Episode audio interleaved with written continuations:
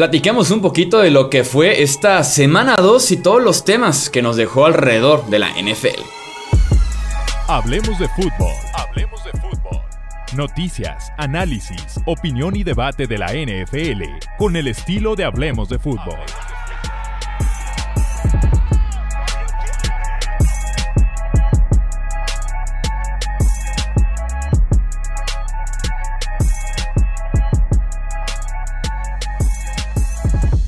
¿Qué tal amigos? ¿Cómo están? Bienvenidos a un episodio más del podcast de Hablemos de Fútbol. Un placer estar nuevamente ahí con ustedes. Yo soy Jesús Sánchez y en esta ocasión me acompaña el buen Pete Domínguez para poder comentar varias historias alrededor, a lo largo y ancho de los Estados Unidos con los equipos de la NFL. Pete, ¿cómo estás? Bienvenido, brother. ¿Qué pasa, Chuy? ¿Cómo estás? No me quise juntar con Wilmar y con Alex, porque me estaban criticando demasiado a mis Bengals en los que tanto confié, me están fallando ellos, entonces quise quise evitar los problemas con ellos. ¿Qué pasa con los Bengals aprovechando? ¿Cómo los ves? ¿Qué pasa con los... Mira, no, no estaba en el script, eh, pero bueno, ya que salió... Ya que salió el tema.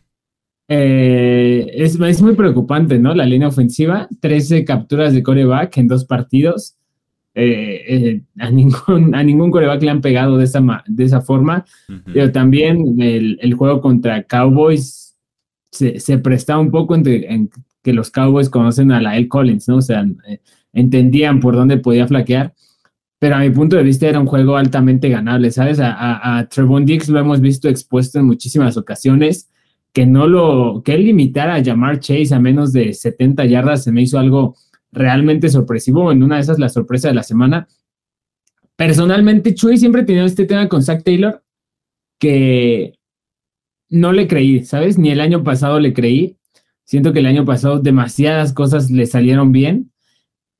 Y ofensivamente siento que Joe Burrow es el término que yo uso mucho, ¿no? Es un borrador, un corrector. Le corrige muchas cosas, pero solo there's too much que le, que le puede corregir, ¿no? Sí, hay un límite, ¿no? Para todo. Y yo más porque también hablando justamente del problema de la línea ofensiva, mencionaba las 13 capturas. Eh, a este ritmo, proyectando las semanas completas, no sé si lo viste, 111 111 es la proyección en capturas de coreback, el récord negativo, pero récord de 76, o sea, van a un ritmo para aniquilar el récord de más capturas permitidas. Creo yo que va mucho con el cocheo. No sé si viste también por ahí un video en el que Joe Burrow eh, da la se alinea como para mandar un blitz, piden un tiempo fuera porque era tercera oportunidad. Y Joe Burrow cuando está recibiendo como que la nueva llamada vuelta con Zach Taylor justamente y le dice no empty, o sea, como en plan no me mandes otro empty set, o sea, cuando el coreback está completamente solo en el backfield, sin ningún corredor a un lado, en formación escopeta, eso es empty. Como pidiendo un poquito de ayuda, ¿no? Así como déjame constantemente un running back porque claramente estamos siendo superados, ya, sea puro línea ofensiva o con blitzes y demás, pero creo yo que sí, esto ya tiende al cocheo. Si bien no ha estado jugando a su máximo potencial la línea en general, Jonah Williams un inicio espantoso, la del Colin ni se diga, muy lesionado, temas personales, mal rendimiento en el campo creo yo que sí va muy de la mano ya con cocheo, tanto de la línea ofensiva específicamente como del llamado de las jugadas. No lo había pensado en este punto, pero ahora que lo dices, o sea, hace todo el sentido del mundo. Digo, también eh, todos los equipos tienen que jugar al, potencial que tienen, ¿no? A las herramientas que tienen a su disposición. No vamos a ver a los Pats del 2022 en una formación completamente abierta, ¿no? Mandando four, four verticals en cada jugada a los Dolphins sí los vamos a ver así muy probablemente, pero los Bengals que tienen a T. Higgins, Jamar Chase, Tyler Boyd y a CJ Usoma, eh, está, Sí, sí, a Hurst y que lo está haciendo bastante bien, por cierto. Sí, o sea, pero los cuatro son eh, receptores realmente, ¿no? Entonces, si, si lo piensas así, quizá el tener tanto arsenal a Zach Taylor le está saliendo contraproducente, porque en todas las jugadas se ve en la tendencia de pues mandar a todo el equipo, ¿no? Y máxime que la temporada llegó al Super Bowl. Y creo que en muchas ocasiones, bueno, no creo, estoy seguro, lo hemos visto en muchas ocasiones, sí se necesita de ese tight extra que bloquee, ¿no? Gronk lo hacía muy bien, eh, o sea, no, no todos los tight pueden hacer las dos cosas. Kittle lo hace muy bien, por eso son tan, tan bien valorados ambos en la liga, pero la mayoría de tight o son receptores o son bloqueadores. Y siento que Bengal se está sacrificando demasiado en pos del circo aéreo, entre comillas, que esta temporada nomás no ha estado. Sí, o sea, la terquedad de decir, tengo cuatro buenos hombres, Joe Mixon que también te recibe muy bien el balón, ponerlo a correr la ruta, ¿no? En lugar de decir, de nada sirve cuatro o cinco rutas y Joe Burrow tiene uno o dos segundos solamente. Y que tal vez también el mismo perfil de Joe Burrow, ¿no? De extender un poquito de más la jugada. Él se defendía diciendo que siempre que le extiendes porque es tercera oportunidad, que de todos modos si no lo completa o si lanza por lanzar sería cuarta oportunidad de despejan, que mejor tomar la captura y esperar un poco más. Lo ha dicho anteriormente, pero aún así a mí sí me hace sensación de que esto ya es cocheo y, y creo que es corregible, afortunadamente para ellos, porque el talento está ahí y el tema aquí es Zach Taylor, que como dices tú, da la sensación de que el año pasado pudo haber sido como la excepción en lo que lleva de como head coach en Cincinnati. Sí, y, sabes qué, ahora que dices esta tendencia de Joe Burrow, en LSU, cuando, antes de que saliera, yo le comparaba mucho el estilo con Tony Romo, pero ¿te acuerdas? La mayor virtud de Tony era justo eh, el alargar las jugadas, la ilusividad que tenía para, a pesar de no ser muy ágil, esquivar rivales y, y, encontrar un receptor abierto. Es lo mismo que hace Joe Burrow. Y sí, o sea, lo hemos visto con Aaron Rodgers, lo hemos visto con Ross Wilson. Esos corebacks que tienen esa capacidad, eh, son los que tienden a, abusar de ella, ¿no? No todos son Kyler Murray, ¿no? Que, que puede alargar las jugadas sin necesidad de ser golpeado. Hablando de golpes y de corebacks, platicamos de lo que está pasando en San Francisco. Trey Lance fuera el resto de la temporada por una fractura de tobillo y también por ahí se rompió los ligamentos del tobillo, oficialmente fuera ya este año. El equipo es nuevamente de Jimmy Garoppolo. Eh, tú también eres del barco de que con Jimmy son un mejor equipo actualmente. Sí, o sea, tenía mucho interés en ver el potencial de Trey Lance, pero me queda claro que, o sea, creo que está muy claro, ¿no? En los últimos tres años llegaron a dos finales de conferencia, un Super Bowl con Jimmy Garoppolo. Es un tipo que te puede llegar ahí, ¿no? El tema es, no te va a dar el siguiente paso, eh, no te lleva al siguiente nivel. Por eso estaba la apuesta en Trey Lance, ¿no? Pero me parece que de, en este momento, por cómo vemos a Trey Lance en pretemporada, el primer juego y los dos, tres pases que habrá soltado en el segundo juego, en este momento creo que la ofensiva está mejor. Incluso hay una imagen eh, que se hizo viral cuando Jimmy hace el coreback sneak para anotar, lo levantan todos sus compañeros y todos se ven felices. O sea, en este momento, hasta en cuestiones fantasy, George Kittle, Divo Samuel, Brandon Ayuk, ya todos sabemos cómo operan eh, en la ofensiva de Jimmy Garoppolo y con Trey Lance me parece que era una ofensiva nueva, que estaba operando un coreback nuevo en la NFL, entonces estaba complicando demasiado las cosas. Personalmente, no digo que me ilusiona más, porque creo que ya conocemos el techo, pero creo que está más seguro San Francisco con esta ofensiva nueva. Sí, es que yo diría que simple y sencillamente tienen ofensiva aérea, ¿no? Con Trey Lance era ofensiva terrestre. Y que era lo que yo no quería ver que se vio como en la temporada de novato de Trey Lance, que fue ese partido que inicia en contra de Arizona que se lastima la rodilla, corrió como 15 veces ese partido. Y yo me acuerdo que lo primero que me dije, dije, quiero ver al Trey Lance, el coreback. En Chicago corre 15 veces también, ¿no? La semana 1. Se lesiona corriendo por el centro, un segunda y ocho me parece que era. O sea, nuevamente el querer insistir con Trey Lance, que entiendo el involucrar sus piernas porque es lo que le hace especial y ser como mientras toma confianza, mientras agarra seguridad y demás. Pero es que la ofensiva era de solamente una dimensión, que era correr el ovoide, y con Jimmy Garoppolo sí existe, con las inconsistencias, porque también Jimmy lanzó unos pases de quedarse corto, de volar al receptor 4 o 5 yardas o 10 yardas y demás, pero existe un poco de peligro aéreo que con Trey Lance de verdad que no existía.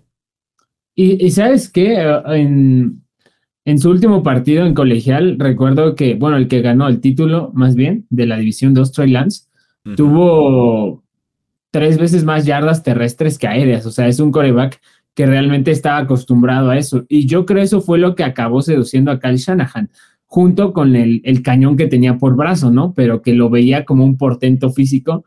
Y pues ahora resulta que el tipo se lesionó. Ahora, va a ser muy aventurado lo que voy a decir quizá, y puede que me trague mis palabras, pero afortunadamente en México no tenemos un freezing all takes. Que, que venga a recordártelo dentro de un año.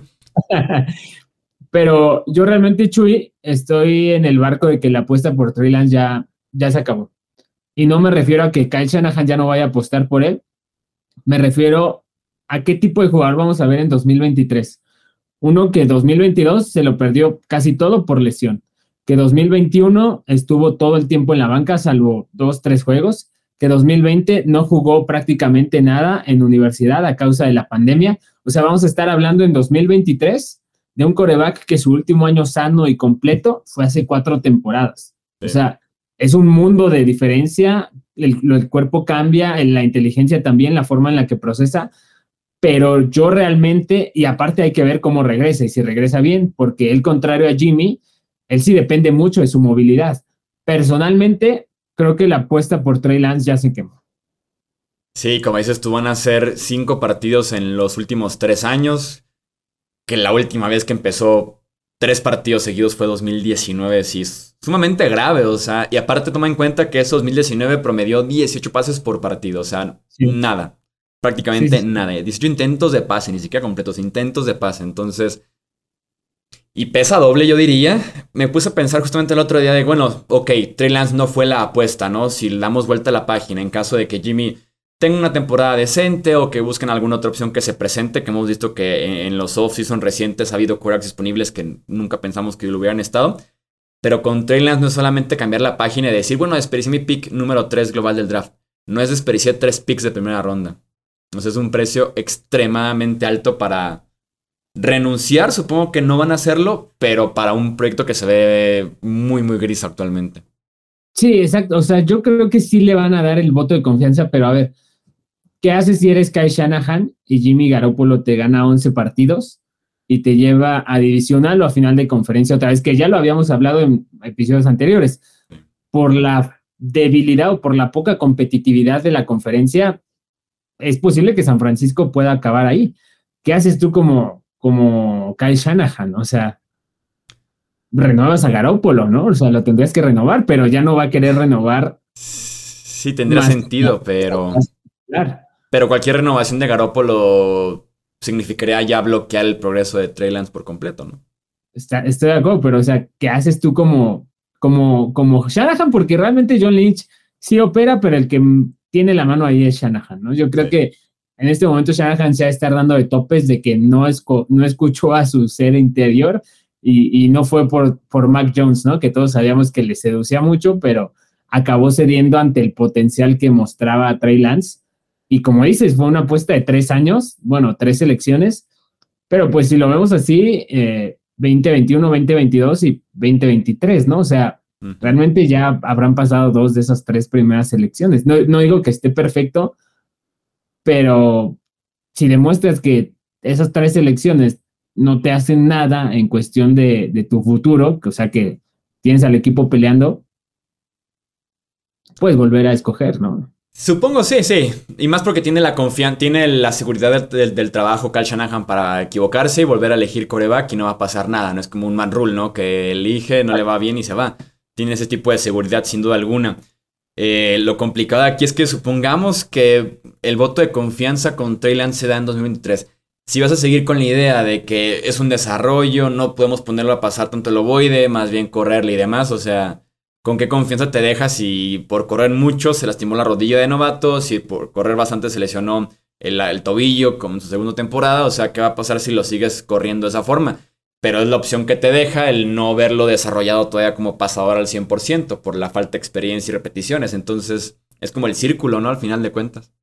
Y, y aparte, o sea, Trey Lance es 2021, ¿no? 21, o sea, al final de la temporada 2023, prácticamente estarías por decidir si al siguiente año le vas a extender, le vas a renovar el contrato, bueno, si le vas a dar uno nuevo o si te la vas a jugar el quinto año de novato, y si te la juegas el quinto año de novato, pues sabemos que la mayoría de los casos es casi un anuncio que no vamos a continuar. Entonces es volver a empezar otro ciclo. O sea, están en una situación complicadísima los 49ers. Y digo, aparte de todo eso, el video que salió de Trey Lance, ¿no? En, entre semana, eso también te muestra, no sé cuándo sea, ¿no? Pero si es reciente, pues necesitas un tipo maduro, ¿no? Un tipo que, esté concentrado justo en, dar el gran paso después de todo lo que le invertiste. Sí, pinta muy complicado. Sí, pinta muy complicado. Y qué lástima porque, como dices tú, había mucha intriga, ¿no? Por ver a Trey Lance este año. Era como de las grandes historias para ver en 2022. Creo yo que otra de esas grandes historias era Tua, que viene del mejor partido de su carrera, uno de los mejores partidos para un coreback este año en general. Eh, con seis pases de touchdown en contra de los Baltimore Ravens. ¿Cómo viste a tú este domingo? ¿Qué tanto fue tú? ¿Qué tanto fue el cocheo? Los excelentes wide receivers. ¿Sabes qué? Eh, cuando Tua tuvo su mejor año en college era cuando tenía a los cuatro famosos wide receivers de primera ronda, ¿no? a Devonta Smith, Jerry Judy, Henry Rocks y Jalen Waddle. Y Henry Rocks y Jalen Waddle siento que le hicieron un poco lo de Tyreek y, tú a esta, en esta ocasión, ¿no? Eh, con Gesicki un poco complementándose ahí en el centro. Pero, o sea, yo lo veo todo como Mike McDaniel. Mike McDaniel me pareció que, así como Brian Dable salvó la carrera de Josh Allen cuando iba en picada, siento que Mike puede hacer eso con Tua. No sé si hace nivel tan alto, pero siento que sí. Ahora, a ver, yo te pregunto a ti, ¿lo ves sostenible el ritmo que están marcando en estas primeras dos semanas? O sea, Tyreek y, Waddle son, si no estoy mal, uno y tres de yardas por recepción. Y, y Tua también está ahí en, tres, ¿no? De, sí, sí, sí. sí, yardas tú, eres líder de yardas por pase. O sea, eh, ¿no es, es, sostenible? O sea. Diría que tal vez se puede extender sostenible al 100%, no porque todos hemos visto, ¿no? Que la NFL ajusta. O sea, ahorita es como el juguete nuevo Mike McDaniel como play caller y diseñador de jugadas. Viene de un rol similar con Kyle Shanahan, pero no era McDaniel todavía el que estaba al mando al 100% esa ofensiva. Diría que en algún punto se puede descifrar, pero lo que está haciendo McDaniel sí es de científico ofensivo brutal, ¿eh? como involucrado incluso a Alec Ingold del fullback, que es como el nuevo Kyle Jusic, que es como el Kyle Jusic de la conferencia americana, utilizado también como running back, tight end, wide receiver, bloqueando 40 yardas después de la línea de golpeo, en reversibles, pases pantalla, haciendo recepciones. La velocidad mata, sobre todo en la NFL actual, y tienes probablemente al 1-2, ¿no? En velocidad de wide receivers ahí con Hill y con Waddle. Entonces, Creo que sí hay elementos para que esto sea muy sostenible, sobre todo por esa novedad y por esa velocidad que esa no va a desaparecer en ningún momento y que va a hacer que partidos que tengas trabados, que vayas abajo por 21 puntos con 2, 3 jugadas, eh, justamente llegues a empatarlo. Eh, creo que en algún punto vamos a ver, a ver un ajuste, pero sí se me hace un tremendo desempeño general. Hice un podcast por ahí el domingo por la noche en el que hablaba más de Hill, de Waddle, de Mike McDaniel y decían como de que dónde dejas a Tua, no es un esfuerzo también del coreback. Si no lo dudo, pero como dices tú, parece que McDaniel está como viniendo a salvar la carrera de Tua o a sacarle ahora sí ese potencial, como lo vimos en su momento con Dable y Josh Allen en Buffalo. O sea, ¿tú te acuerdas que Tua eh, antes del draft del 2020 estaba proyectado para ser la primera selección, ¿no? Hasta que pasa el tema de la cadera y, y Joe Burrow explota y Justin Herbert cierra muy bien pero tú estás acostumbrado, o sea, y recuerdo varios analistas, incluso de cadenas de televisión en México, que se han atrevido a decir que Tua eh, no sabía lanzar profundo, pero Tua literalmente ha sido uno de los corebacks eh, más eficientes a la hora de lanzar profundo. Obviamente mucho tenía que ver los juguetes que tenía en Alabama, pero o sea, el tipo sabe fajarse y, y lo ha demostrado en este momento. Recuerdo mucho eh, Daniel Jeremiah lo comparaba mucho con Drew Brees, de que todo es rápido con él, las lecturas, la forma de jugar. A mí me parecía más un Ross Wilson sin tanta movilidad. Pero, o sea, lo que me queda claro es que el tipo Drew Brees o Ross Wilson, cualquiera de los dos que me digas, algo que es característico de ellos es los bombazos, ¿no? O sea, y podía ser un tipo como Marquis Colston o Michael Thomas o, o Doug Baldwin, al que ellos hacían grandes receptores. Creo que Tua necesitaba primero alguien ya afianzado como Tyreek y ahora como Waddle, pero también a mí me, llama mucho la atención, o sea, le metieron 40 puntos a la defensa de Ravens. La defensa de Miami siento que es lo que les puede jugar en contra, pero tú en Alabama también estaba acostumbrado a, este clase de, partidos, a los tiroteos y, que fueran pases profundos y, y literal el que tenga el balón al final gana me espanta un poco que no les veo una presencia tan, tan física en el cuerpo de wide receivers, quizá Devante Parker, Mike Gesicki, pero alguien como un receptor de posesión bien, bien, bien establecido. Creo que eso para mí sería lo único, que sería el único pero, y si lo logran dominar, para mí Miami sí, sí puede dar la sorpresa de este año.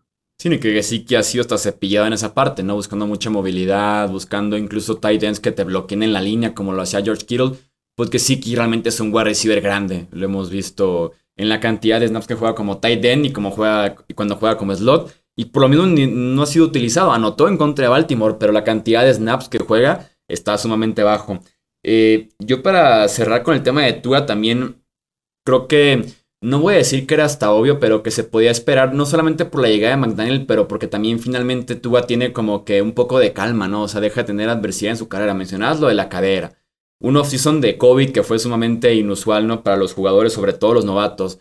Durante la temporada se ha lesionado, ha tenido que lidiar con Chan Gailey, que era el coordinador ofensivo anterior en Miami, que prefería a Fitzpatrick y la ofensiva era para Fitzpatrick y dejaba a Tua muy de lado. Entonces, como que finalmente encontró cierta normalidad, gente que lo apoyara. Salud, un off normal y pues estamos viendo como el florecer un poquito del coreback de Miami, ¿no? Finalmente. Y aparte es un coreback que no es alguien, no es un proyectazo como Trey Lance, ¿no?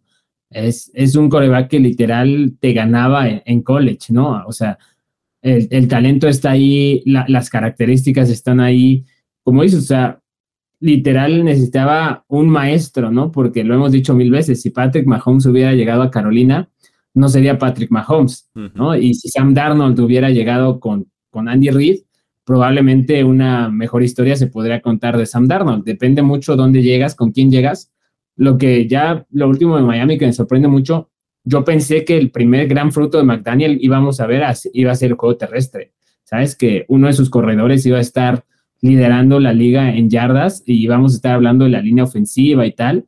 Y no, o sea, como que puede que sea una evolución del esquema Shanahan, que sí usa el juego terrestre y lo usa bien, pero explota al máximo el juego aéreo. Ya para cerrar, como lo hicimos en el episodio de la semana pasada, ¿hay algo que quieras sacar de tu pecho, ya sea positivo, negativo, algo que te impresionó, algo que quieras simplemente comentar? Aquí ahora sí que tenemos el lienzo en blanco en ese sentido. Ross Wilson, me preocupa demasiado eh, si lo vamos a volver a ver alguna vez su gran nivel. Yo entiendo todo lo que es Nathaniel Hackett. Yo nunca entendí las credenciales que tenía para ser un head coach. Eh, creo que su gran carta de presentación era la promesa de llegar con Aaron Rodgers. No llega Aaron Rodgers y le traen otro coreback talentosísimo.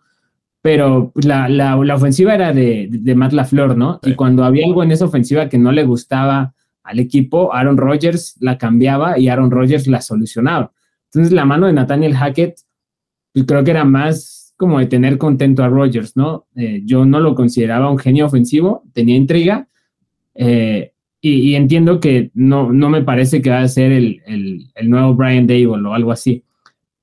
Pero más allá de esto y entendiendo ese contexto, hay cosas de Ross Wilson que me preocupan muchísimo. Es el coreback con más pases lanzados en zona roja en esta temporada y tiene cero pases de touchdown en zona roja. Hay una imagen que por ahí yo puse en mi Twitter y que se hizo viral, una captura de pantalla, que está Monte Williams solo en la zona de anotación, levantándole los brazos en la frente a Ross Wilson y no lo ve. ¿no? O sea, si tú ves ya la, jugada a velocidad, sí se aprecia que hay mucho movimiento, pero no es el Ross Wilson que estábamos acostumbrados hace dos años. No sé si lo vayamos a volver a ver y eso me preocupa y, siento que es muy triste para la liga. Sí, de la mano yo creo que pues es un quarterback bajito. Sí vi el screenshot y sí pensé de que probablemente ni siquiera lo estaba viendo. Porque tenía enfrente así como que un centro.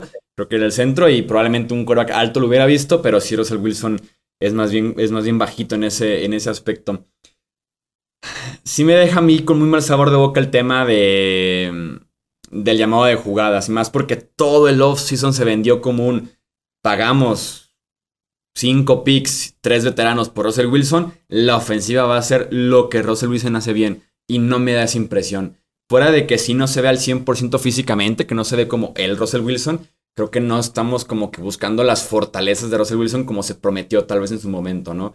Sobre todo con tantas armas, eh, yendo tal vez muy corto, una ofensiva que es súper ineficiente, entonces creo que hace falta esa parte, ¿no? De sentarse, volverle a preguntar qué es lo que le gustaría, qué es lo que quiere él en el campo y ver cómo se puede un acuerdo, porque es la única forma en la que puedo ver a estos Broncos sacando justamente ese potencial ofensivo que pensamos que tenían, ¿no? Eso y que la línea ofensiva creo que ha quedado también a deber un poco. No está su tackle derecho titular ahorita, Billy Turner, que está lesionado, que tampoco es ninguna garantía Billy Turner.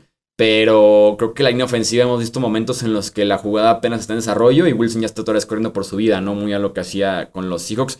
Tal vez sin tanta movilidad. No sé si por tema de edad, de estilo ya de juego o qué, pero creo que lo he visto un poquito menos elusivo en ese aspecto Russell Wilson, evadiendo la presión.